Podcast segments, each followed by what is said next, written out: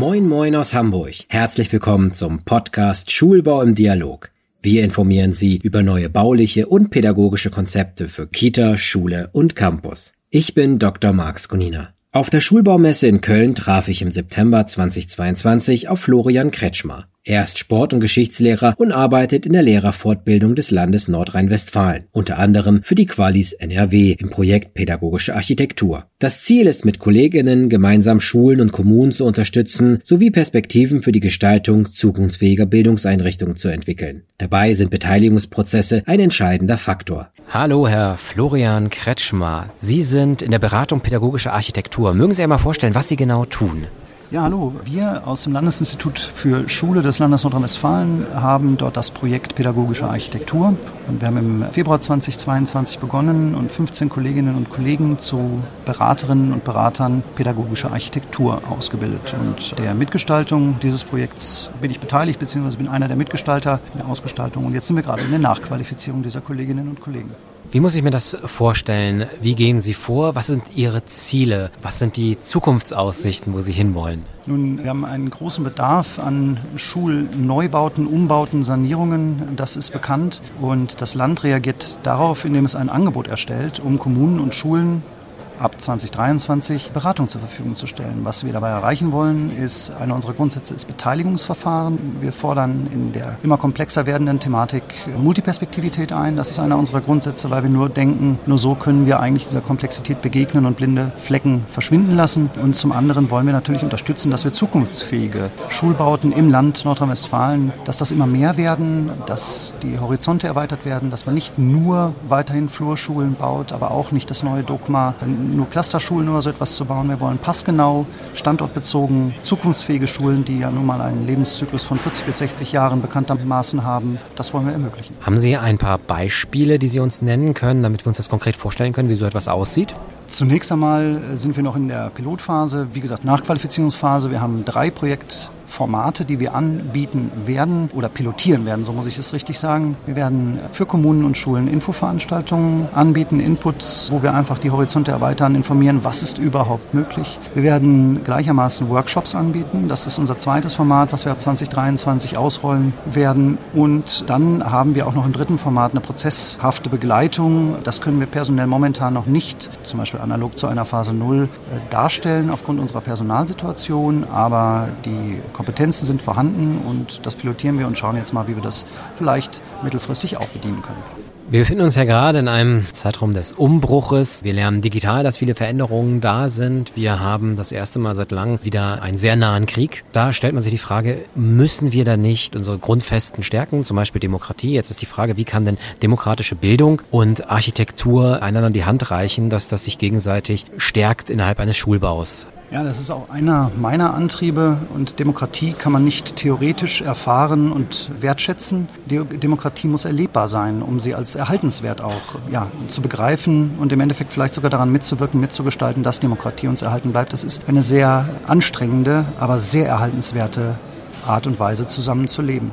Und wir ja, sehen das in unserem Projekt genau so und deswegen ist auch das Beteiligungsverfahren, das partizipative Planen und nachher auch Bauen von Schule ein Kernelement unserer Beratung. Das hat auch was dann mit Aneignung zu tun, mit Identifikation und auch mit Legitimation des Geschaffenen.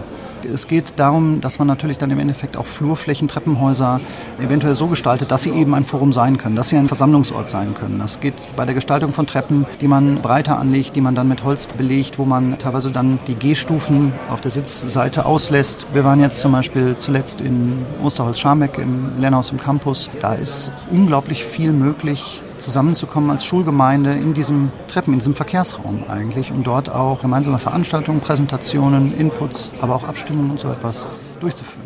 Wir haben auch das Thema Sanierung auf der Schulbaumesse, Umnutzung von Gebäuden. Auch die können innerhalb eines demokratischen Prozesses oder eines Partizipationsprozesses umgesetzt werden. Haben Sie dort Beispiele oder Erfahrungen oder Hinweise zu diesem Themenbereich? Ganz frisch habe ich die Infotestic Academy in Attendorn im Südsauerland besuchen dürfen, ein ehemaliger Schleckermarkt, danach war es ein Fahrradladen. Und jetzt hat sich da allerdings aus der Privatwirtschaft, aus dem Mittelstand ein Showroom, äh, der aber auch bespielbar ist, haben sie dort eingerichtet der die Brücke schlagen soll, weil Digitalisierung war eben auch eine Ihrer Fragen, zwischen Digitalisierung und der Gesellschaft. Also um in der Gesellschaft eine Brücke zu bauen zur Digitalisierung. Es ist dort ein Raum entstanden, wo Dinge ausprobiert werden können und zwar in jener Altersklasse vom Kindergarten, Grundschulalter hoch bis ins Seniorenalter. Und da komme ich wieder zu dem, was ich eben gesagt habe. Das ist jetzt zwar eine privatwirtschaftliche Initiative, aber das kann von Schulen genutzt und gebucht werden. Und da arbeiten Lehrerinnen und Lehrer in ihrer Freizeit, um dieses Projekt zu unterstützen. In meiner Heimatstadt ist etwas anderes. Da musste eine Schule wachsen und gegenüber der Schule auf der anderen Straßenseite war ein ehemaliger Stoffladen. Dieser stand leer und ist jetzt das neue Kunstatelier der Schule, was sehr schnell erreichbar ist, weil es ist wirklich direkt auf der anderen Straßenseite, keine stark befahrene Straße, aber sie ist mit Ampelanlage ausgestattet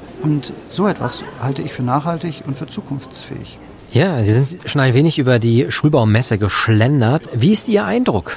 Ja, ich freue mich ehrlich gesagt, dass ich nicht der Einzige bin, der den Weg hierhin gefunden hat. Dass ich interessante Gesprächspartner angetroffen habe, Menschen, die ich sonst im Jahreszyklus wenig persönlich treffe, höchstens mal in der Kachel oder am Telefon höre oder per E-Mail schreibe. Und das ist hier für mich ein Kristallationspunkt, wo ich Menschen wieder treffe, mich austauschen kann, Resonanzdrähte wieder dicker hinkriege oder mehr zum Schwingen kriege, wenn ich nach Hartmut Rosa jetzt denke. Und ich finde den Rahmen hier im Palladium unheimlich gelungen. Es ist eine unglaublich wertschätzende Atmosphäre, die hier zur Verfügung gestellt wird und die hier mit Leben gefüllt wird. Und sehr freundlich, interessant, Neuigkeiten bei den Ausstellerinnen und Ausstellern, gute Verpflegung. Das Wetter spielt heute mit. Also ich bin rundum zufrieden und freue mich gleich noch auf die Exkursion. Und dann wünsche ich Ihnen weiterhin ganz viel Spaß und Erfolg. Ganz herzlichen Dank.